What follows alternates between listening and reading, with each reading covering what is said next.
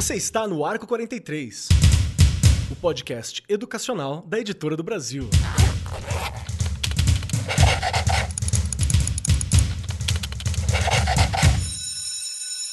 Saudações, saudações para você que tá ouvindo a gente agora, você que é professor, você que é agente escolar, você que é estudante, você que é gerente de escola, tem um monte de cargo na escola e eu sei que muita gente ouve a gente que tá aqui. Seja muito bem-vindo ao nosso Arco 43 podcast e hoje o nosso papo é um daqueles que eu fico meio inseguro. Eu vou confessar que eu fico inseguro. Matemática é uma coisa que me deixa meio, ai meu Deus, e agora? Eu, eu sempre acho que eu nunca fui plenamente alfabetizado matematicamente, apesar de eu ter feito até aqueles métodos de matemática de escola à parte, sabe? Que você fica fazendo um monte de vezes a continha até decorar e fica meio automático na cabeça, umas contas assim. Eu cheguei a fazer isso um tempo. Então, na verdade, eu não sou ruim de matemática. É meio que uma insegurança, né? Que ficou presente. Enfim, hoje a gente vai conversar sobre o ensino contextualizado da matemática em sala de aula. E o que que é isso, né? Como que a gente vai falar? O que que é esse ensino? O que que é esse trabalho? E junto comigo, como sempre, sentada aqui a minha destra da mesa, nossa mesa digital, porque ainda estamos aqui na pandemia, você em 2025, espero que não esteja mais, que tá ouvindo a gente aqui, fazendo um trabalho de história sobre podcast de educação, espero que não esteja mais. Junto comigo está Regiane Taveira, a estrela, o brilho, nossa pérola deste programa. Rê, como é que tá as coisas aí, Rê? Que delícia! Eu adoro, você tá cada vez ficando melhor nisso, né? Um olá aí para todo mundo que nos escuta. Delícia a gente estar aqui de novo. E para tratar de um assunto que você já antecipou aí, não é? Quem nunca teve medo da matemática? Pensando aí no ensino tradicional, da escola que eu vim, né, dessa escola tradicional aí, que a gente não tinha muito o que discutir, o que falar, o professor é que tava certo e acabou. Era um modo só, o exemplo deles. Siga o meu exemplo. E era desse jeito a matemática. Então, você colocando aí dos seus medos, eu tenho muitos ainda. E hoje um desafio maior de trabalhar com a disciplina de matemática, não é? De primeiro a quinto ano. Ao vivo em rede nacional? Isso, ao vivo em rede nacional e tentando fazer com que as crianças aprendam. E não é fácil, né? Porque mesmo presencialmente a gente já encontra aí diversas dificuldades, porque cada criança é uma. E a gente precisa precisa entender, né, como que ela aprende. A gente vai falar disso aqui no programa, porque eu, de novo, já aqui antecipando tudo, não é, Keller?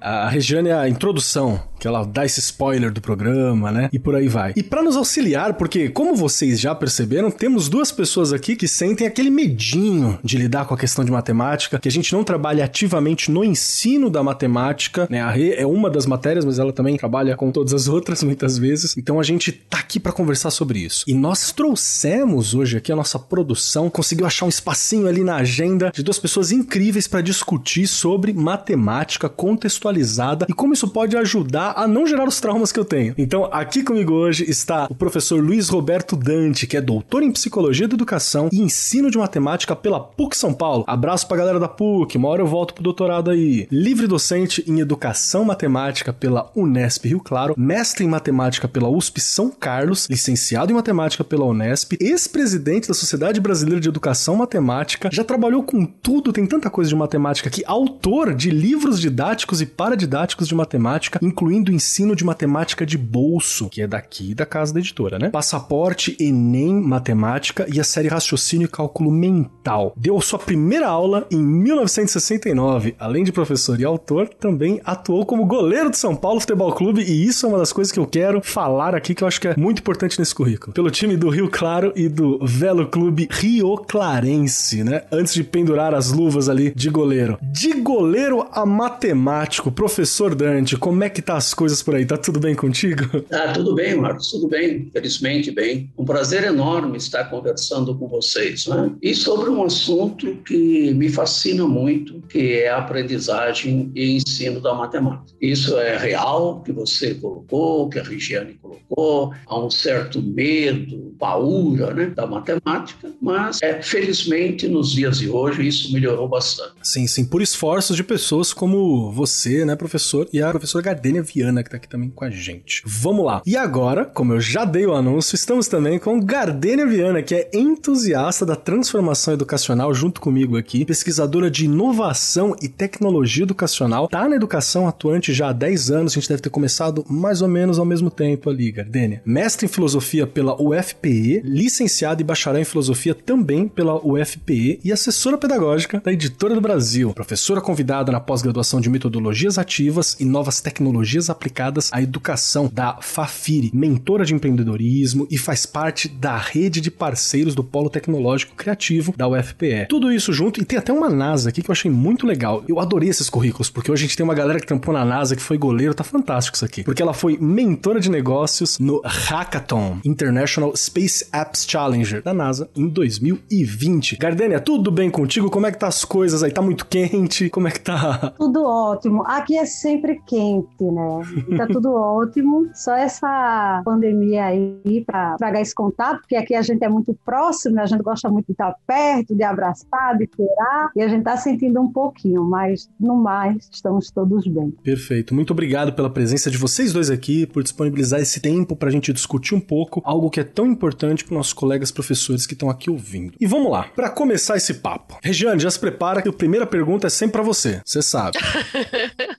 olha hoje como nós estamos, eu tô tão tranquila, não é? Hoje, gente, olha, tô super tranquila. Jogou para mim, eu não sei, a gente tem aqui, olha. Grandes universitários. Os melhores na matemática. Exato. E aí tem uma questão. Eu citei aqui a forma como eu aprendi matemática. Eu não me considero ruim em matemática básica, óbvio, que eu lembro de pouquíssimas fórmulas e por aí vai, porque o trabalho como eu aprendi, e eu saí da escola não tem tanto tempo assim, era bem decoreba, né? Você tem que decorar a fórmula. Tinha alguns professores que eram mais relacionados aos cursinhos, né? Que tinha aqueles truques de palavras, ou juntavam frase para facilitar, para criar uma fórmula e fazer um gatilho mnemônico ali de lembrança, né? Então esse era o trabalho. Durante muito tempo era decoreba de tabuada, de fórmula, práticas repetitivas. Era assim que funcionavam as coisas. Eu me lembro muito desse curso paralelo de matemática que eu fiz, que eram umas folhinhas que a gente ia respondendo e tinha uma lógica, né? Repetia a cada 10 contas, repetia uma. Enfim, era assim que funcionava. Rê, como foi para você aprender matemática? Foi no mesmo formato também?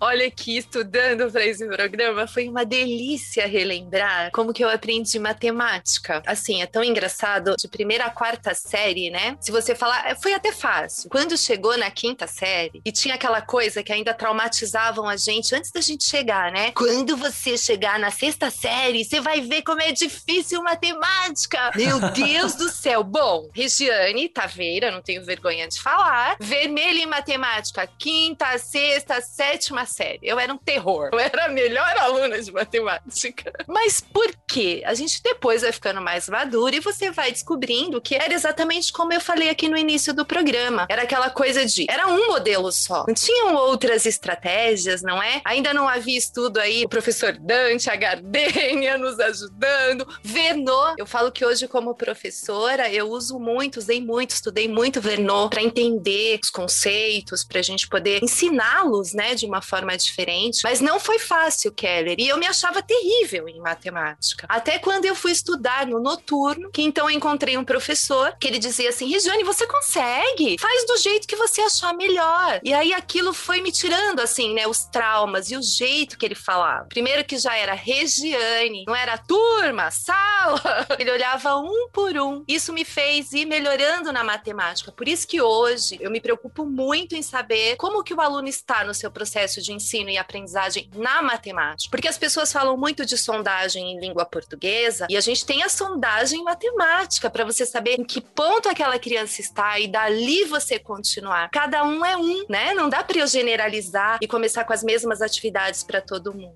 Então isso me serviu de lição, porque eu era uma aluna vermelha. e aí depois a coisa foi melhorando por causa de um professor. Olha a importância do professor e da professora na vida de uma criança, não é? Perfeito. Perfeito. E eu vou puxar agora para você, professor Dante. Me ajuda aqui, que já tá na escola tempo suficiente para ter visto um monte de método diferente de se tentar trabalhar a questão da matemática, né? A minha pergunta é por que, que esse método de decorar foi utilizado por tanto tempo? E ele é ruim? Porque tem, sempre tem essa coisa, né? Tem gente que fala assim, ah, mas é ruim, mas eu aprendi desse jeito, não sei por que, que virou ruim hoje. Então, ele é ruim ou só hoje não é tão eficaz? Essa acho que é a minha principal pergunta. Pois bem, sabe que até o século XIX, tá longe, os alunos eram vistos como seres passivos. Tinham que ouvir o professor, copiar da lousa, repetir, decorar e devolver tudo isso na prova tal qual o professor transmitiu. E aí consideravam a memorização como sinônimo de aprendizagem. Mas isso realmente, no início do século XX, com os estudos da psicologia cognitiva, isso foi muito questionado, que as pessoas não aprendiam dessa forma, por memorização, por mecanização. Um dos representantes da escola nova,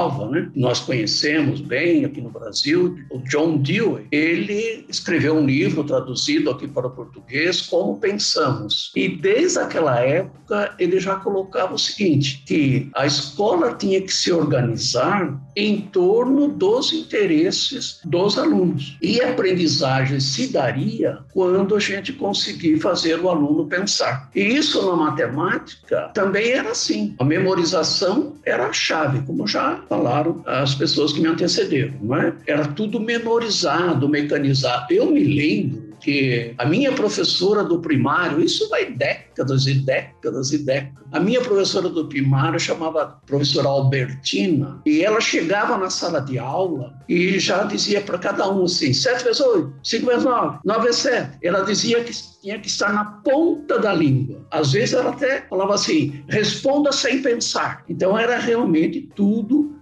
memorizado. Felizmente, agora, isso mudou, felizmente, né? Agora, o que a gente pretende, o que a gente tenta, todos os professores tentam na sala de aula, é ensinar por compreensão. E o que significa isso? É o aluno atribuir significado àquilo que ele está fazendo. Aquilo tem que fazer sentido para o aluno. Eu vou dar dois exemplos para vocês, fica bem claro, e todos vão entender perfeitamente, mesmo quem não é da área de matemática. Veja, antigamente a criança deitava no sofá e dizia de modo decorado: a ordem das parcelas não altera som, a ordem das parcelas não altera som, a ordem dos fatores não altera o produto tudo decorado, sem nenhuma compreensão. Como que nós fazemos hoje? Hoje nós vamos analisar a palavra comutativa, que essa é a propriedade comutativa da adição, da multiplicação. Hoje a gente analisa a palavra comutativa. Comutativa vem do verbo comutar. Comutar significa trocar, permutar. Pronto, agora está entendido. 3 mais 4 vai dar o mesmo resultado que 4 mais 3. É, passa a permutar os elementos e o resultado resultado não se altera. Veja que a criança atribui significado a isso. Olha, realmente, comutar, trocar 3 mais 4 dá o mesmo resultado que 4 mais 3. Então, ela está aprendendo por compreensão. Quer ver um outro exemplo também é importante? Os professores sempre na sala de aula falam assim: olha, o número 125 é formado por três algarismos. Não, a criança engole aquilo, não é? Para o resto da vida ela fica matutando de onde vem essa palavra algarismo, né? E não custaria nada a professora ou professor contar uma historinha, faz até integração com história. Na época do Império Romano, só se escrevia no sistema de numeração romano. Mas lá na Índia, os hindus já escreviam símbolos muito parecidos com o que nós escrevemos hoje. E aí um matemático árabe, Al-Khwarizmi, saiu de lá e veio para a Índia, estudou o que os hindus estavam fazendo, melhorou, escreveu um livro e divulgou para o mundo todo. Por isso que o nosso sistema hoje chama hindu arábico. Em homenagem a esse matemático, ao Khwarizmi, é que os símbolos de 0 a 9 são chamados de algarismos. E as continhas de adição, multiplicação, aqueles esquemas, são chamados de algoritmos. Tudo em homenagem a esse matemático árabe, ao Khwarizmi. Então vejam que Hoje, se você ensinar por compreensão e a criança atribuir significado, ela vai se envolver mais com a matemática. Perfeito. Eu já adorei. E, inclusive, me lembrou de algumas coisas. A primeira foi que se a sua professora era em Maceió, Alagoas, chamava Albertina, era minha avó. Minha avó tá com 90 anos ela foi professora de primário, chama Albertina. E eu já vi ela falando uma coisa muito parecida com essa que a sua professora falou para ti, para mim, há muito tempo atrás. E a, a outra questão é que eu, eu adoro quando tem essas histórias, porque eu lembro que eu tive um professor que ele era mais assim, de dar um contexto. E eu me lembro um dia quando esse professor contou sobre a história história do zero, que era para poder falar sobre os algarismos romanos e falar sobre os indos, né? Os indo-arábicos. E eu achei fantástico a ideia do zero. Eu falei, nossa, eu só desenho ele, mas não, é porque tem um conceito filosófico de vazio que não existia dentro do ocidente no período e eu fiquei, ah, uau! Então eu acho que já é uma boa dica, né? Essa de contextualizar, de... Claro, uma boa dica. Relacionar com a história, né? Contar a história.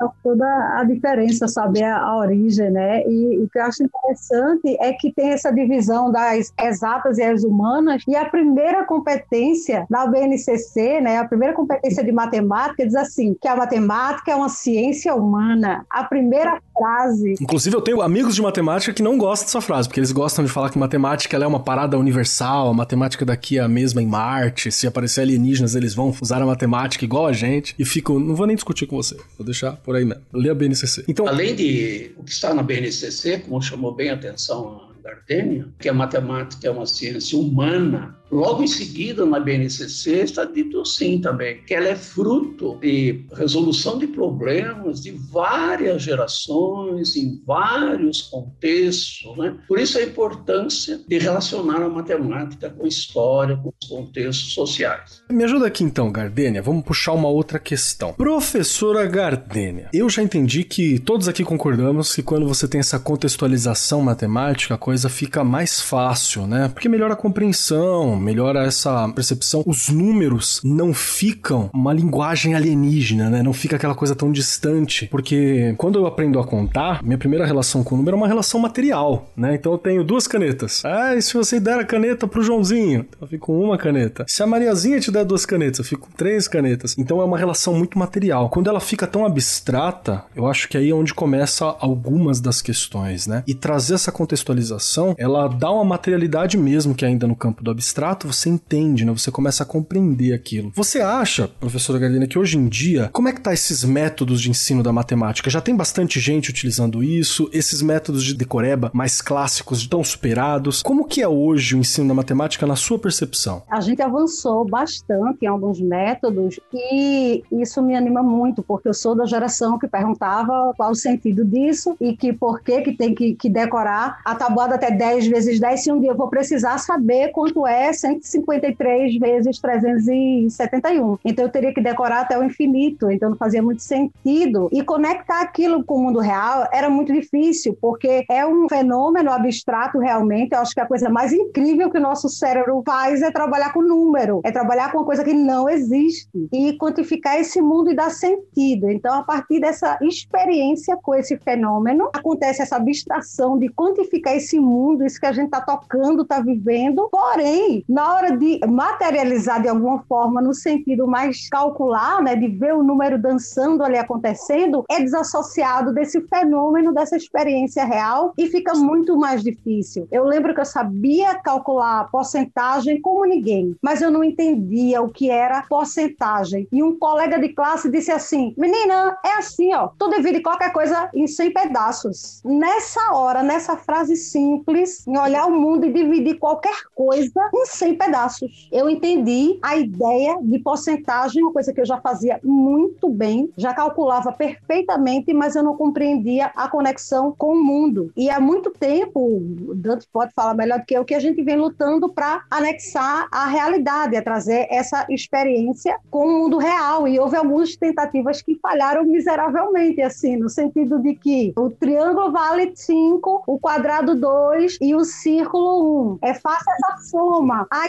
não, gente, tem que contextualizar. Vamos fazer assim: um jogo de Free Fire vale 5, esse outro jogo, nível 2, vale 3. A continua a mesma dinâmica de fazer a soma, só mudou o triângulo por uma capa de jogo e não fazia muito sentido. Porém, vivenciar, e eu trago isso na prática, recentemente eu fui instalar uma mesa entre duas paredes e eu precisei da matemática no sentido prático e esse problema vivenciado, ele traz essa conexão de abstração com prática. E alguns professores têm trazido essa problemática para a sala de aula em resolver um problema do mundo real, um desafio real sem resposta nenhuma, sem nenhum cálculo antecedendo nada, apenas o desafio e como que vai resolver isso, né? Eu entendi que os ângulos, eu tinha quatro ângulos, porém a parede não é nivelada, tinha um ângulo que era diferente, e isso ia interferir no resultado da minha mesa e ficou torta. E eu sei exatamente onde falhei, porque eu vi a matemática, e é assim, todo profissional, né, fala que vê a sua área em tudo, porém eu vejo muito mais no profissional da matemática. Ele diz assim: eu vejo matemática em tudo. E esse é o desafio desse professor, é trazer esse tudo, já que está em tudo, vai estar tá em tudo, em toda e qualquer coisa. E conectar com desafios reais. E com essa crescente, né, das metodologias ativas, a metodologia Make, Steam, a gente viu esse manuseio da matemática mais real, mais palpável nesse aluno, né? Outra coisa é conectar, que foi um avanço, né? A gente precisou contextualizar e aí trocou os símbolos por elementos que o aluno reconhecesse. E aí disse: não, não, não é muito assim, não. Tem que que conectar a matemática com o mundo real, certo? Aí também houve ainda algumas falhas, porque que mundo real é esse? Aí eu sou um professor de matemática, eu digo, vamos agora calcular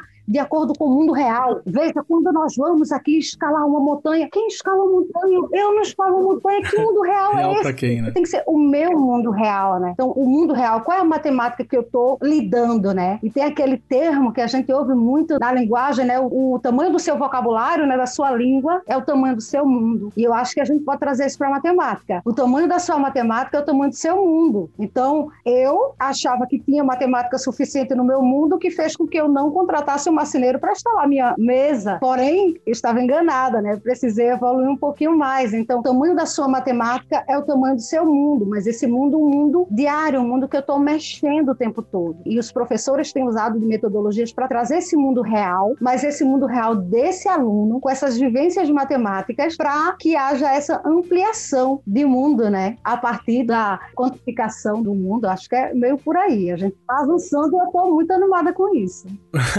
Fantástico. Sabe o que você me lembrou, Gardenia? Teve um ano que eu fui educador ambiental, popular e virei educador ambiental pelo estado de São Paulo, num rolê em Brasília, né? Aqueles Conigma, acho que era o nome, né? Que eram os, os, educadores ambientais, jovens e por aí vai. E era muito bacana. E lá eu tive contato com um professor do país inteiro. E eu me lembro de um professor de aldeia, um professor indígena, que eu fiquei trocando ideia com ele. E em uma das dos bate-papos que a gente teve em todos os professores, ele falou justamente sobre isso, sobre contextualizar. Ele falava assim que não tinha problema nenhum para ensinar matemática básica básica quando precisava, porque ele pegava, sei lá, farinha de mandioca e falava assim: não, vamos fazer o cálculo da porcentagem na farinha de mandioca. É uma coisa do cotidiano, eu preciso fazer o cálculo da farinha de mandioca. E ele usava, não, a gente precisa usar a árvore, usava a arquitetura que tinha lá, usava as questões muito próximas. E aí você tinha essa matemática bem colocada, e aí quando ele ia pro ensino fundamental 2, né, os anos finais hoje, aí ele aplicava mesmo as contas, a percepção de conta, de metragem, de outras questões, as fórmulas reais que eles já aprenderam porque eles viviam aquelas fórmulas. É esse o caminho, então? É isso que eu estou entendendo? Que acho que é uma forma mais fácil de se relacionar com o número? É, nessa direção, não é? É interessante a fala da Gardenia de chamar a matemática da vida, né? Do cotidiano das crianças e a partir dessa matemática real, nós chegarmos até algumas abstrações. Eu acho que é o caminho é exatamente esse. E o caminho que hoje se propaga na educação matemática e está lá ratificado na BNCC é o caminho da elaboração e resolução de problemas. É esse o caminho que se indica para uma atividade ativa, onde os alunos são protagonistas do seu conhecimento. É através de situações, problemas contextualizados. E contextualizada mesmo, não pseudo-contextualizada. Acho que todos nós aqui já vimos, né? ou em livros, ou em aulas que tivemos, coisas do tipo: é, Joãozinho comeu um sétimo da melancia, Pedrinho comeu um nono, seus dois comeram tudo quanto dá. Dizer, isso é pseudo contextualizado. Assim, a distância da cidade A até a cidade B é tantos quilômetros. Não. Vamos dar coisas reais. A distância de São Paulo ao Rio de Janeiro, aproximadamente 380 quilômetros. Sabe, fazer coisas reais, que você está ensinando matemática junto com outros conhecimentos que precisam. Então, a resolução de problemas é muito importante nessa direção. Não problemas muito padrões, né? porque desde aquela época que eu citei no começo, eram problemas padronizados. E o professor ensinava um problema de adição logo depois que ensinou a adição. Ele dava um problema de multiplicação logo depois que ensinou a multiplicação. Daí os alunos não tinham que pensar. Ele sabia que tinha que fazer adição naquela hora, tinha que saber a multiplicação. Todas essas coisas fizeram a matemática, assim, causar medo em muita gente, até criar uma atitude negativa em relação à matemática que inclusive vem de casa, vem dos pais, vem da sociedade, da rua, porque tem muita gente que se orgulha em dizer que não é bom em matemática. Tem muita gente é, que matemática é difícil, que matemática é só para gênio. E isso a criança vai incorporando, vai incorporando e vai criando também uma atitude negativa em relação à matemática. O importante é, na escola, desconstruir essa atitude negativa e construir uma atitude positiva em relação à matemática, da maneira que nós estávamos conversando até agora. Estou em frente ao computador, é retangular. Aqui ao meu lado há uma porta que é retangular. A minha janela ali à esquerda é retangular. Então, quando eu estiver trabalhando com retângulos, eu vejo que eu estou mergulhado nessa forma geométrica que é uma forma método que mais aparece. E no espaço, então, com uma caixa de fósforo, caixinha de creme dental. Uma coisa interessante com criança é pedir para trazer essas caixinhas para a sala de aula. E para eles perceberem que 99% das caixinhas tem essa forma de paralelepípedo. E por que será? Porque é fácil de armazenar. Né? Se a gente fizesse caixinhas esféricas, fica muito difícil de armazenar, sobra espaço entre uma e outra, e também de transportar. Até uma, uma coisa muito interessante que eu queria contar para vocês é sobre a melancia. Tem aquela melancia nossa esférica. Então, digamos que para transportar melancia esférica, eu gasto três caminhões para transportar melancia esférica. Se eu tivesse melancia cúbica na forma de um dadinho, de um cubo, olha, eu economizaria um caminhão. E daí ficaria muito mais barato. Não é que agora já há agricultores que, quando a melancia está crescendo, colocam dentro de uma caixa cúbica e ela vai tomando a forma mais ou menos de um cubo. E isso ajuda muito o transporte e economiza muito. Então veja que há coisas interessantíssimas da matemática para a gente levar para a sala de aula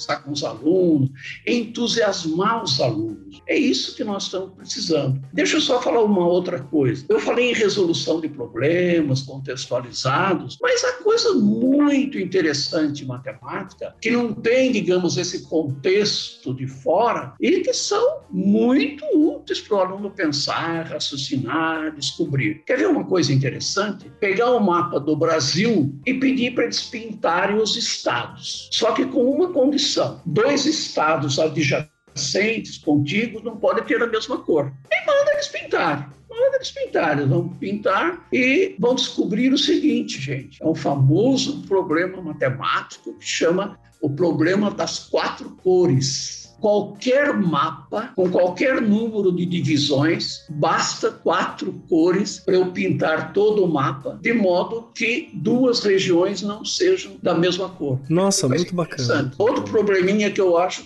fantástico e que também não tem muito contexto, mas é um probleminha fantástico de matemática. É perguntar para as crianças quantos quadrados tem no jogo de xadrez, na bandeira do jogo de xadrez. Quantos quadrados? É, eles logo vão falar 64, professor. Que é 8 por 8, 8 por 8, 64. E não é verdade. Não é verdade, porque tem os quadradinhos pequenos, tem os médios, tem os grandes tem o grandão. E resolvendo isso por indução, para mostrar o poder poder da matemática. E nisso você já tem percepção de área, tem várias outras questões ali que está sendo trabalhada também. Claro, muito, muito. Então a gente sempre fala em problemas contextualizados, tirado do dia a dia, tirado da ciência, da natureza, mas às vezes algum problema não é tão contextualizado assim, dá para desenvolver muita matemática e desse modo interessante que nós estamos conversando aqui agora. Perfeito. Rê, o que, que você está achando dessas ideias práticas, inclusive, né, para a gente trabalhar? Olha, é uma delícia, né, que você sabe que eu já estou anotando tudo aqui. E olha só, né, o professor colocando agora, a gente tinha aquela coisa que muita gente tem trauma. Eu tenho que relembrar lembrar aqui um pouquinho. Arme efetue. Gente, arme efetue. Eram 50 para casa. Era lição de casa da matemática, do primeiro, no quinto, no sexto, não importava o ano. Arme e efetue. E você tinha que entender aquelas coisas lá na subtração, por exemplo. Você tinha que entender, como o professor colocou bem, a gente primeiro fazia a operação, né, para depois ir para qualquer situação problema. Lembrando um pouquinho também que as situações problemas, elas eram muito iguais, eram padrões, né? Não tinha aquela coisa que a gente vê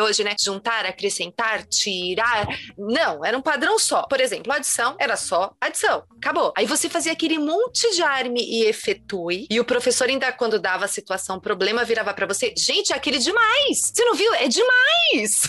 Ou é de menos. É de menos. Ou seja, o aluno não tinha tempo de pensar nas estratégias. Às vezes, até no cálculo mental, ele podia resolver aquilo. Ai de você se resolvesse algo com cálculo mental. Tinha que ser aquela fórmula, né? Aquele formatinho para acompanhar se foi, se não tá errado. E outra coisa, o professor ia olhar lá o resultado, por exemplo, e você vira e fala, resolvi com cálculo mental, ou resolvi de cabeça, que a gente falava, resolvi de cabeça. Aí sabe o que, que o professor falava para você? Você colou. Quem nunca passou por isso, né? Quem nunca, gente? Olha quanta coisa. Eu falo que a gente já, como a Gardênia colocou, o professor Dante, a gente avançou muito, mas, gente, há muito que avançar. Há muito que avançar. Eu tenho muito, muito. A minha filha acabou, né? Recentemente ela terminou o ensino médio e ela resolveu algo em física lá, uma, uma questão em física, e aí foi de um jeito diferente que a professora passou. Ela lembra disso traumatizada, que ela fala assim: Mas eu resolvi até de um jeito mais fácil. Gente, a professora falou para ela que aquilo estava errado. A turma tirando sarro dela, porque ela não seguiu o modelo da professora. E, gente, tô falando, minha filha tem 20 anos, então é recente. Aí vem a Regiane na teclinha, que a gente precisa trabalhar na formação do professor, porque ele precisa, não é verdade? Entender de muitas coisas antes de chegar lá na sala para ensinar a tal da matemática que está ligada a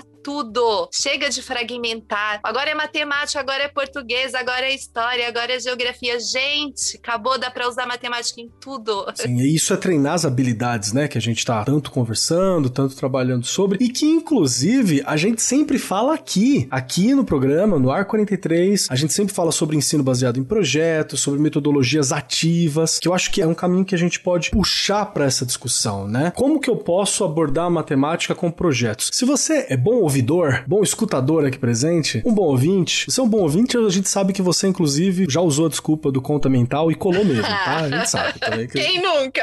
Não tô falando que foi sempre, mas aconteceu também que a gente sabe. Pode botar nos comentários assim, fala, eu fiz. Não precisa falar o quê. A gente que ouviu o programa vai saber. E hoje a gente tá falando muito sobre essa questão das metodologias ativas, né? Do ensino baseado por projetos e por aí vai. Aqui na nossa fala, a gente já falou sobre várias metodologias ativas, que é o quê? Você passar pro aluno a autonomia daquilo que vai ser feito feito, né? E eu queria puxar um pouquinho só a questão de como a matemática pode ser abordada dentro do aprendizado por projetos. Eu vou puxar você, professora Gardênia, me ajuda aqui. Como que eu posso pensar o ensino baseado em projetos para matemática? Porque eu sei que tem muito professor que ainda está naquela comodidade, como o professor Dante falou, de explicar agora e passo só lista de, de exercícios. Explico, lista de exercícios. Recupero o que eu expliquei no outro dia, lista de exercícios. E tudo bem, para alguém deve funcionar isso, mas a ideia do ensino baseado em projetos é diferente, né? Uma metodologia ativa diferente. Me ajuda aqui, como é que eu monto isso no do teu olhar, professora? Com a aprovação né, da BNCC e esse olhar diferente agora para o ensino por competência, para um, um, desenvolvimento a partir da taxonomia de Bloom, que vem um desenvolvimento em espiral. Sim. A necessidade de trabalhar novas metodologias para desenvolver essa competência e colocar esse conteúdo em segundo plano, houve uma atenção realmente maior para essas novas metodologias, dentre elas a metodologia ativa por projeto, inclusive nesses livros né, do, do PNLD agora, há uma exigência inteligência muito peculiar sobre a necessidade de, nesses projetos, trabalharem especificamente a metodologia STEAM, que vai juntar exatamente matemática, engenharia, arte, ciência e tecnologia, né? E esses livros ajudam muito porque trazem um projeto, uma sugestão de projeto já pronto que envolve todo o manuseio da matemática. Porém, quando a gente fala em projeto, passa aquela sensação de que a gente precisa sentar para elaborar uma coisa grandiosa e que muitas vezes acaba muito parecido com aquele projeto de feira de ciências que a gente tinha e montava aquela maquete, gastava todo aquele EVA, isopor, e aí a gente não conseguia equalizar porque ou estava fazendo, gastando muita energia com um projeto errado, ou estava é, subestimando a dinâmica, o horário da sala de aula para fazer um projeto realmente efetivo, né? Essa noção da, da grandiosidade de um projeto. Porém, um projeto, ele pode ser uma arquitetura para resolver um problema qualquer. Então, tem uma escola que estava com um problema de, de uma goteira num determinado lugar e chamou os alunos para resolver esse problema. E teve toda uma questão de medir o, tamanho do, do cano, qual era o diâmetro do cano que precisaria colocar para que aquela água não caísse naquele lugar. Em uma única tarde, resolveram um problema real da escola, né? Foi lançado o desafio. Seria muito mais prático e barato para a escola contratar um encanador para resolver aquele problema. Porém,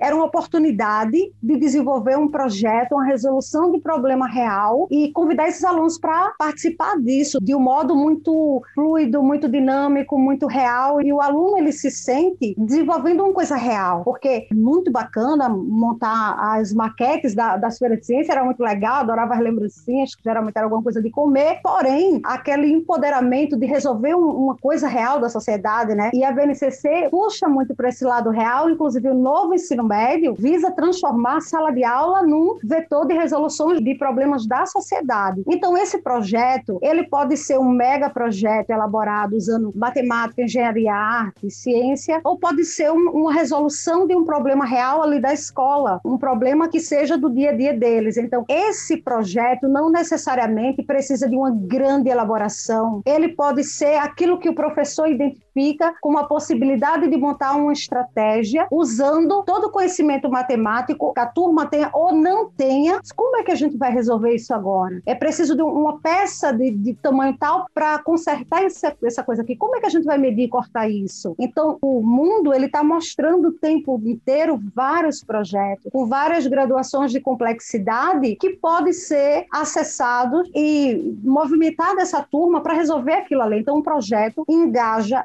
envolve. Quando esse projeto traz uma utilidade, uma prática, uma resolução do problema real, esse aluno ele se sente útil, né? Poxa, por que, que eu vou despender uma, energia para uma coisa que não vai servir para nada, que vou jogar no lixo esse monte de isopor e EVA? Mas, poxa, resolvi um problema da escola e desde consertar uma goteira até criar uma horta, você tem que medir, você tem que trazer uma quantidade X de areia, você tem que ter um espaço tal entre as mudas. O mundo está repleto de projetos, de todos os graus de complexidade. E esse olhar encantado, né, como o Dante bem falou, do, do professor olhar encantado de ver isso aqui é um projeto. Ele pode durar cinco minutos para resolver. Gente, como é que vocês acham que a gente pode resolver isso agora? E eles pensarem, ou pode ser um projeto grandioso. Basta esse olhar direcionado e esse professor para provocar, para jogar e dizer assim: como é que a gente pode resolver isso? Vamos construir uma coisa aqui e trazer. E eu acredito que ainda há um, um pouco de receio em se jogar nesse projeto, que a gente sabe que o aluno envolvido nesse projeto ele tem maior empolgação e engajamento com essa aula, mas eu acredito que ainda está muito preso a algumas formalidades burocráticas que precisam ser cumpridas no dia a dia da, da sala de aula. Então, ele tem uma quantidade X de aula, uma quantidade X de conteúdo que ele acredita que precisa passar naquele tempo e, por vezes, o espaço para esse encantamento, para esse direcionamento, para essa resolução de problema de modo tão espontâneo seja pouco e também não seja considerado como aprendizado formal. Então, se a gente parou, está conversando aqui sobre um cálculo matemático, um assunto de modo objetivo, do nada surgiu um buraco na, na quadra da escola. A gente parou e a gente foi calcular o buraco, foi medir material para tampar foi calcular a água para colocar no cimento, e aquele momento, por vezes, não há uma conexão com o ensino formal. Como é que eu vou colocar no meu relatório que eu trabalhei o conteúdo tal? Então, essa leveza, essa fluência. A gente não vê matemática em tudo, então a gente precisa ver nesses microprojetos, nesses projetos imediatos que acontecem assim do nada, em grandes projetos, projetos mais elaborados, que desenvolvem coisas maiores e conectam outras áreas. Então, tudo é projeto. Se matemática está em tudo, a gente consegue fazer com tudo que esteja ao nosso redor, de curto e longo prazo, de pequena e grande magnitude. É assim que eu vejo. Eu acredito que a proposta de fazer o projeto, ela já existe, a gente já tem esse material que vem arquitetado e a gente precisa realmente desse brilho no olho, dessa confiança nesse professor, de estar tá vendo a matemática e conseguir dizer isso aqui que a gente fez é uma aula de matemática. Houve aprendizado e houve desenvolvimento de competência e habilidade matemática. Então, nesse sentido, então o formato já existe, porém esse lançamento lançar-se. Eu acho que a gente precisa incentivar esse lançar-se. Desafiar o aluno, né? Porque eu, eu me lembro de uma situação que aconteceu uma vez numa das escolas que eu trabalho. Eu me lembro de ter até colegas professores que acharam ruim. Teve mãe que não gostou. Porque o professor chegou e falou assim: Não, então vamos fazer o seguinte: vamos otimizar o estacionamento da escola. Vamos otimizar, vamos ver como é que era melhor desenhar pra otimizar e tal. Eu falei assim: aí o que a gente vai fazer? Eu falei assim: não sei como é que a gente pode fazer. A gente vai lá fora. Aí teve um aluno que falou assim: não, eu acho que não tem que ir lá fora, não. A gente pode ir lá fora, pra ficar lá fora, que é legal. A gente faz aqui na folha, né? E aí na folha a gente faz os cálculos. Eu falei, boa ideia. Aí um outro aluno falou assim: ah, vamos medir então, né? Aí reduz e faz o espaço. Então, sei lá, o que era um metro, a gente faz um centímetro aqui e tal. E foi mais ou menos essa ideia. Falou, tudo bem, então vamos lá medir. Aí eu lembro que o aluno falou assim: senhor, presta treino. Aí falou assim: tem treino não, mas eu tenho essa régua aqui, uma régua de 30 centímetros de estacionamento, sabe? Gigante. Aí os alunos ficaram, como assim e tal? Aí teve uma mãe que ficou brava depois, assim: meu aluno, meu filho mede estacionamento com uma régua. Mas aí os meninos são ligeiros, as crianças são fantásticas. Eles falam assim: não, peraí, vamos pegar o cabo de vassoura, a gente mede o cabo de vassoura, vê o tamanho que tem, vamos fazer uma régua maior, aí outra, ah, não, puxa o fio. Aí fecharam o barbante com dois metros, dois metros e pouco, e eles calcularam a partir de barbante, saca? E é isso, é fazer. No fim das contas, eles otimizaram e a escola não fez nada com aquela informação. Isso é uma outra questão. Quero pegar um gancho. Por favor, fique à vontade, professor Dante. E dar um exemplo concreto nessa linha que vocês relataram aí. A escola ganhou um alambrado de 60 metros de comprimento e queriam utilizar esse alambrado. Daí foi feito um brainstorming na escola para saber o que, que ia fazer com aquele alambrado. Uns sugeriram fazer uma horta, outros sugeriram cercar para criar animais, outro queria cercar a quadra de vôlei, de areia que existe. Bom, decidiram fazer a horta. Só que a direção, ela pôs uma condição. Falou assim, olha, vocês vão cercar aí um terreno de forma retangular, mas eu quero que tenha a maior área possível para aproveitar bem o alambrado de 60 metros. Pronto. Eis aí um problema que transforma num projeto. Nós vamos construir uma horta de produtos orgânicos, por exemplo, lá na escola. Então, primeira coisa é pegar o mapa da escola, ver o terreno, como você disse, Marco, fazer um desenho em escala. Quando você falou de centímetro para metro, utilizou escala. E daí nós vamos resolver esse problema. E é interessante que é possível você ensinar muitos conteúdos, procedimentos matemáticos só com esse problema. Por quê? Porque se você cercar o terreno todo com alambrado, é o perímetro. Então você já vai trabalhar perímetro. Agora, há muitos retângulos que têm perímetros diferentes e mesma área e o contrário. Então, ali é uma gama de possibilidades do professor. Ah, desenha aí todos os retângulos de perímetro 60. Aí eles ficam desenhando. Opa, qual que deu a maior área possível? Ah, deu esse daqui. Eles vão perceber que o de maior área possível é um quadrado, de 15 por 15. Daí entra a geometria, que quadrado é um caso particular de retângulo. Agora eu vou fazer isso, vou colocar numa tabela. Ao colocar numa tabela, eles vão percebendo assim que a área vai crescendo, crescendo e depois decresce, decresce. Bom, que figura geométrica, que figura da matemática representa isso? Ah, representa a parábola. Cresce, cresce, atinge um ponto de, massa, de massa começa a decrescer. Então, agora vamos pegar essa situação, problema que fizemos geometricamente, aritmeticamente, e vamos fazer algebricamente. Chama de x uma das dimensões do retângulo. Aí complicou, botou letra, botou letra, aí eu já me é, perdi. Que aí é aquele pulo, aquele pulo do gato de abstrair. Chama de x um dos, das dimensões. Para dar total de 60, outro tem que ser 30 menos x. Ah, como que calcula a área? Multiplica uma dimensão pela outra. Então, cai numa equação do segundo grau. Ou uma função quadrática, desenha a função quadrática, vai estudar ponto de máximo de mínimo. Então, só para pegar esse gancho que a Gardena falou, há projetos e há projetos. Pode ser projetos assim de uma semana e pode ser projetos de um mês. E aí entra muita interdisciplinaridade numa coisa desse tipo, né? Porque hoje a BNCC é muito clara, né? Não é ensinar matemática pela matemática. Por exemplo, a matemática conectada com língua portuguesa. É essencial que os alunos saibam interpretar texto do problema. Muitos alunos, a maior dificuldade que os alunos têm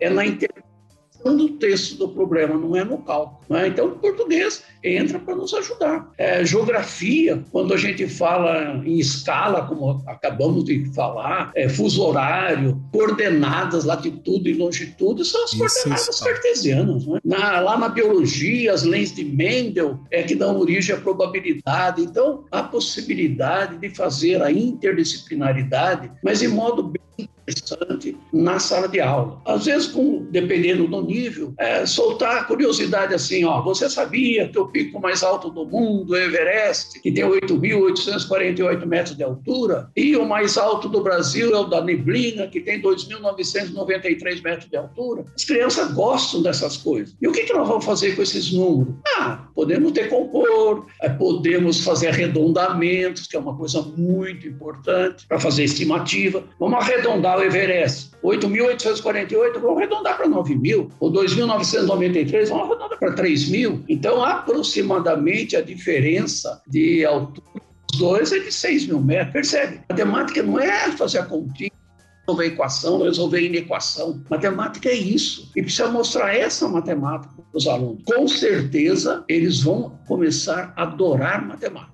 Rê, eu tô te vendo sorrindo daqui. Os ouvintes não estão vendo, porque está só áudio, mas tô te vendo sorrindo sobre essa paixão de uma matemática prática, porque é o que você tenta fazer, né? É o que você faz, inclusive, dentro das suas aulas, é. que você não tá com o aluno, né? Você tá à distância, e eu preciso que ele pelo menos tenha a visão ali, né? Mas você precisa contextualizar pro cotidiano de uma criança. O tempo todo. Tá nos ensinos iniciais. Então você faz esse, exatamente esse trabalho, né? Exatamente. Não tem sentido eu chegar ali, o professor já colocou aqui no início também, falando da questão, né, do lugar, do valor do número, né, dependendo de onde ele está. Gente, isso é tão difícil. As pessoas, não, gente, mas isso aqui é 232. Ah, tá bom. O menino lá do terceiro ano, e se a gente for pensar hoje, um ano sem ir pra escola, mais um ano e pouco sem ir à escola. Gente, como é difícil você entender o valor, né? Por que, que ele tem aquele valor? Eu acho que você, a sua mãe assiste aí as aulas, né? Sim, que, sim. E ela vê a dificuldade de você colocar ali, contextualizar mesmo, contar história, usar as fichas sobrepostas, usar palito de sorvete, usar tampinha, usar... gente, contar tudo que você tiver, sempre claro dentro de um contexto, porque senão realmente a distância, gente, é muito difícil você falar de aprendizagem, seja ela na disciplina de matemática, de história, de geografia, pensando em crianças de primeiro a quinto ano, que estão em processo de alfabetização na língua portuguesa, de processo em alfabetização na matemática, na história, na geografia. Então, é muito difícil, porque você precisa realmente, quando o professor comentou das questões aí, né, da geometria, a distância, eu levo tudo que eu tenho, né? Uma caixinha, uma, porque neste caso eu tenho que levar para mostrar. Mas o que eu recebo de vídeos me lembrou que esses dias eu usei um tapete para brincar mesmo com eles ali de amarelinha, com triângulo, quadrado, retângulo, e eles construíram isso em casa e mandaram pra gente, que foram brincando ali no chão, desenharam no chão, e você vê, brincando eles aprendendo realmente os nomes, não é? E depois a gente passou isso também para os sólidos, então a questão do cubo, do cilindro, e eles brincando, não é? Mas falando de projeto, que você falou que eu estava me coçando aqui, você me fez lembrar de um projeto que a gente desenvolveu na escola de alimentação, onde entrou tanta matemática, porque qual era a intenção? Resolver o problema do desperdício da merenda, porque a merenda estava sendo jogada fora, por que, que eles não estavam comendo? Os alunos de primeiro a quinto ano pensarem como resolver o problema do desperdício. Eles pesavam, olha aí, pesavam ao final do recreio o lixo, que é onde era só jogada a comida, e eles começaram a ficar abismados. Então, por exemplo, 20, 30 quilos de comida naquele lixo num recreio. Quanto desperdício. Então, essa questão da matemática tá o tempo inteiro ligada e não só isso. Às vezes falam da dificuldade tanto de ensinar a hora, a gente tem essa habilidade, ela tá com problema aqui no nosso estado há muito Sim, tempo. Isso é, isso é difícil, hein? Isso é difícil. É difícil. As crianças, por conta de pesar o lixo, tinham um horário. Então, horário de tal recreio, horário de tal recreio, e eles tinham que estar atentos ao relógio, e aí depois a balança que eles tinham que pesar e saber ali depois montar tabela, montar gráfico e a brincadeira que ainda nem tinha aí, né, na BNCC a questão da probabilidade da estatística e a gente conversando com eles, então qual a probabilidade, agora que a gente já sabe de tudo isso aqui, vai acontecer da gente desperdiçar de novo por mês, sei lá, mais de 100 quilos de alimento? Tá, acho que é um projeto de impacto mesmo, né? Então um projeto que envolveu três meses e que envolveram todas as disciplinas e além de conscientizar, não é mesmo? Sensacional essa ideia sensacional, mostrando a matemática realmente presente e sendo útil, porque um projeto dessa natureza é útil, porque eles perceberam esse fator social, essa questão de desperdiçar alimento, com tanta gente passando fome, isso é, isso é fundamental.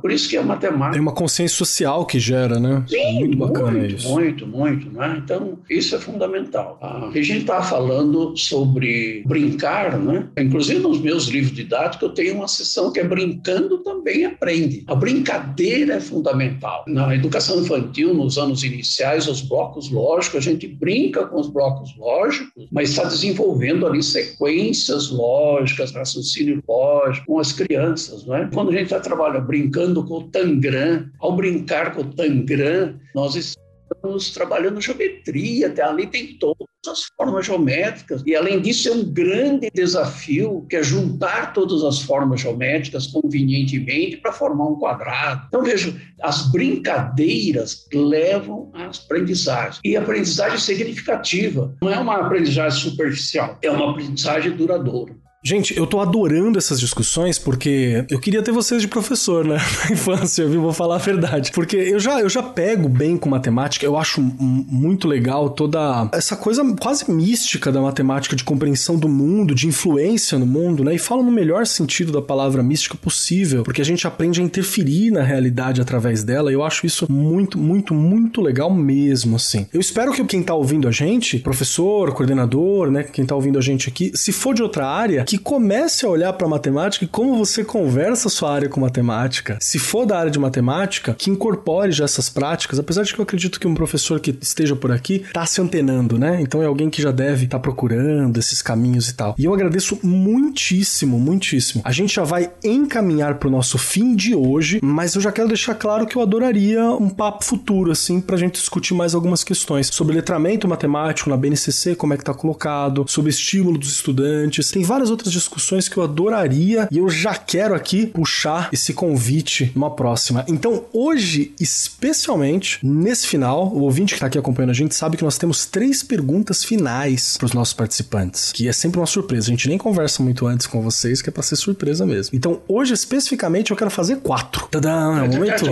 novo. Vamos fazer aqui quatro é, questões. Há uma questão de você... matemática aí, que nós somos em três e você vai fazer quatro questões. Exatamente. Ai, meu Deus, eu tô acostumada com isso, hein? você não se preocupa que essa quarta sua já está respondida. Ai, que bom. Que é o seguinte: para poder sair do programa aqui, senão você fica preso nesse limbo da internet, você não consegue cestar. Cestar dentro de casa, sigam as normas de segurança. No momento aqui, a gente está dentro de casa, a gente não está saindo. Você que está ouvindo a gente, se já puder sair, beleza, aí você pode. Se não puder ainda, ouçam as, as normas de segurança e de saúde locais aí. E para poder cestar, pra gente poder encerrar essa parte do programa de hoje, temos quatro perguntas. Regiane, já se prepara para responder a sua. Primeiro, se você gostou do programa, tem que falar que se gostou, se achou bacana. Se falar que não gostou, tá tudo bem, meu coração vai ficar meio quebrado, mas eu entendo. Críticas são importantes, fazem parte. A segunda questão é como que os nossos ouvintes encontram vocês. Se tem algum e-mail, se tem algum acesso, se tem algum material, como que a gente acha. Se você não quer ser encontrado, a gente já teve participante que falou assim: não tenho rede social, não me achem, não dá, mas dá para me encontrar talvez por esse e-mail, né? Então pode ser também. A terceira questão, essa é um pouco mais difícil,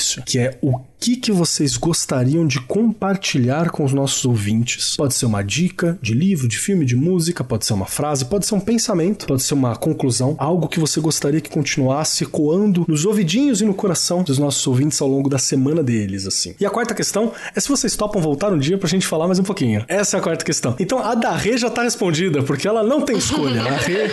Adorei. Ela está aqui ao meu lado e não tem outro jeito. Quatro questões, hein, Rê, pra você. Primeira, o que, que você achou do programa? Segunda, como que a gente acha? Terceira, o que, que você deixa ecoando pros nossos ouvintes? Quarta, se você topa gravar de novo comigo. Ai, olha só. Bom, não, não tem nem. Eu não gostei do programa. Sabe por quê? Passou muito rápido. Olha lá. E falando de matemática ainda, como pode falar de matemática e ser rápido, dinâmico, né? Tinha tanta coisa aqui ainda, né? Tinha. Tantas coisas pra gente discutir, aprender aí com o professor Dante e com a Gardênia. Mas com certeza, como você falou, já vai se estender aí o convite para que eles voltem e a gente possa aí continuar então essa discussão que é super relevante, super importante, não é? Bom, já falei que, né, não gostei porque passou rápido. Olha aí, você falou que queria escutar que alguém dissesse que não tinha gostado, olha aí.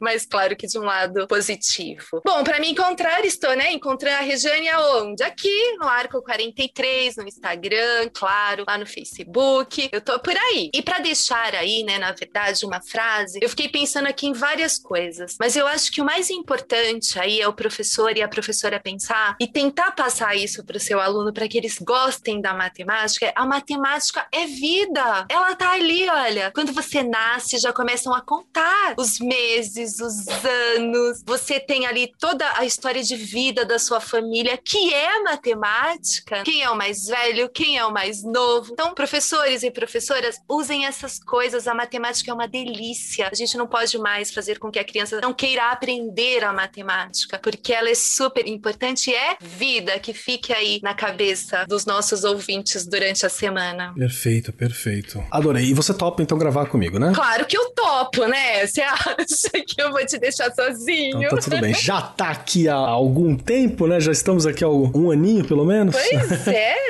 um ano e pouquinho, olha. Exatamente. Que venham muito mais. E agora vamos lá, as três perguntinhas pra você, o eterno goleiro do meu coração, Luiz Roberto Dante, professor Dante, cujo nome, sobrenome ali, pode ser associado a um certo poeta e político florentino. Vamos lá, professor Luiz Roberto Dante. Quatro questões pra você. A primeira, se você gostou do programa, como a gente encontra você, se você quer ser encontrado, se tem os seus trabalhos disponíveis. A segunda e a terceira questão é o que, que você deixa ecoando pros nossos ouvintes. E a quarta, se topa gravar de novo com a gente em algum momento pra gente continuar essa discussão. Vamos lá, quatro perguntinhas. Primeira questão, adorei. Foi a primeira vez que eu faço esse tipo de gravação, podcast, primeira vez que eu fiz, adorei. E, e assim, de participar novamente com vocês, trocar ideias, como nós fizemos.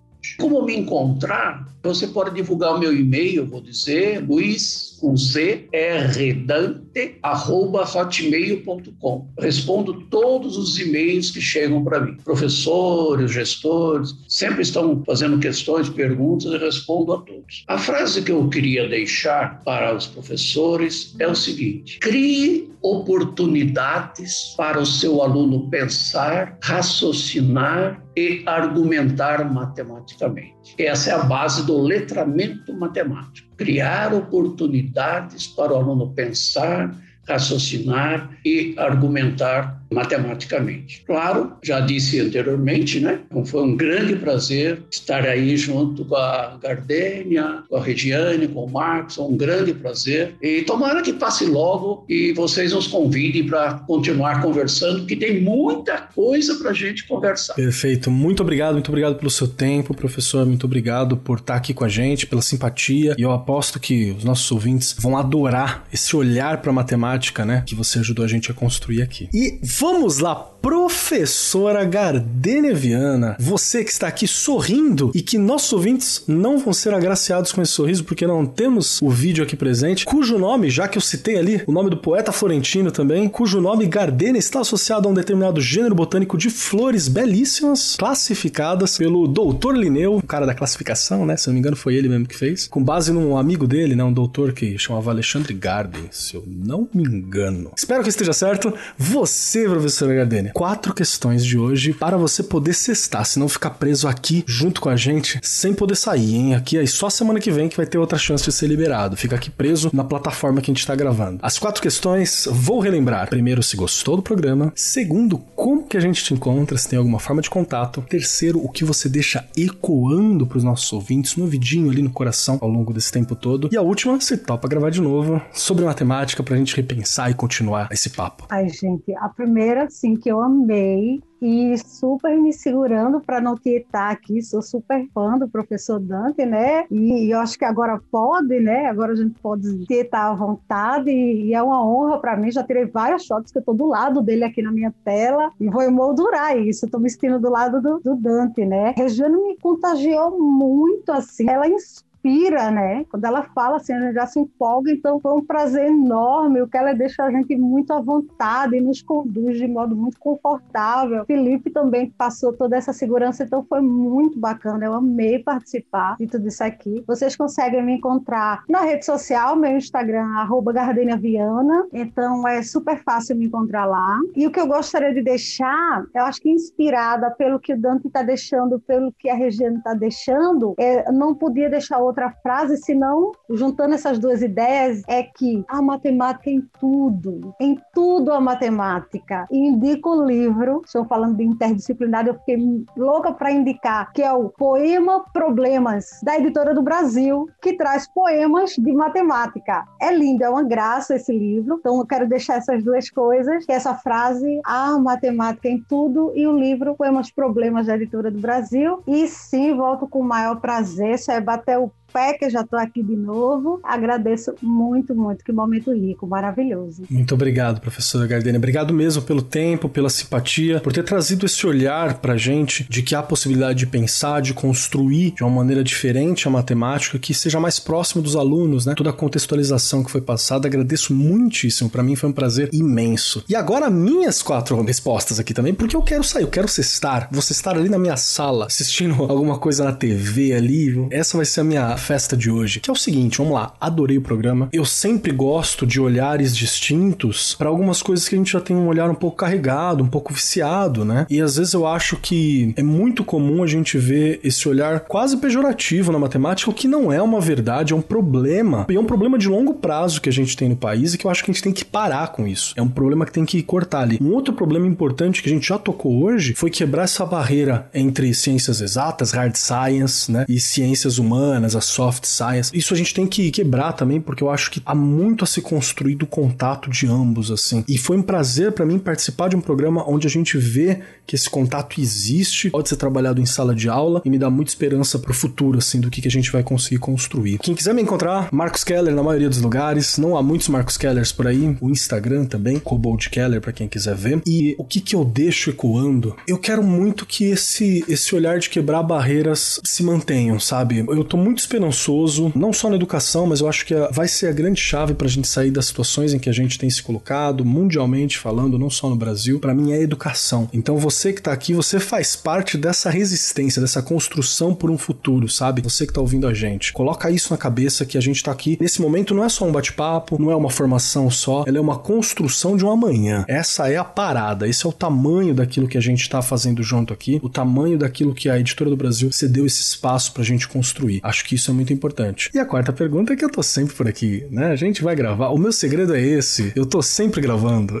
Esse é o segredo. Então, estamos juntos. No mais, agradeço a presença de todos, os convidados, da Rê, obrigado Gardênia, obrigado Dante, obrigado à equipe. Felipe foi citado aqui, que ele faz parte da nossa equipe que tá aqui por trás. Nunca ouviram a voz dele, mas esse programa tá aqui porque ele tá aqui sorrindo, a Lívia que tá sempre com a gente também, o André, o Guilherme, que são o pessoal da equipe que tá aqui por trás, né? Quem acha que é só nós quatro, não, tem um pessoalzão aqui gravando junto, cuidando disso por trás. Agradeço Agradeço muitíssimo para vocês todos e agradeço principalmente você, ouvinte, né? Porque é para você que a gente faz esse programa. Então, se você tá ouvindo, se você tá crescendo, se você tá aprendendo com isso, esse é o nosso objetivo. No mais, continuamos esse objetivo na próxima. Eu sou Marcos Keller e até semana que vem.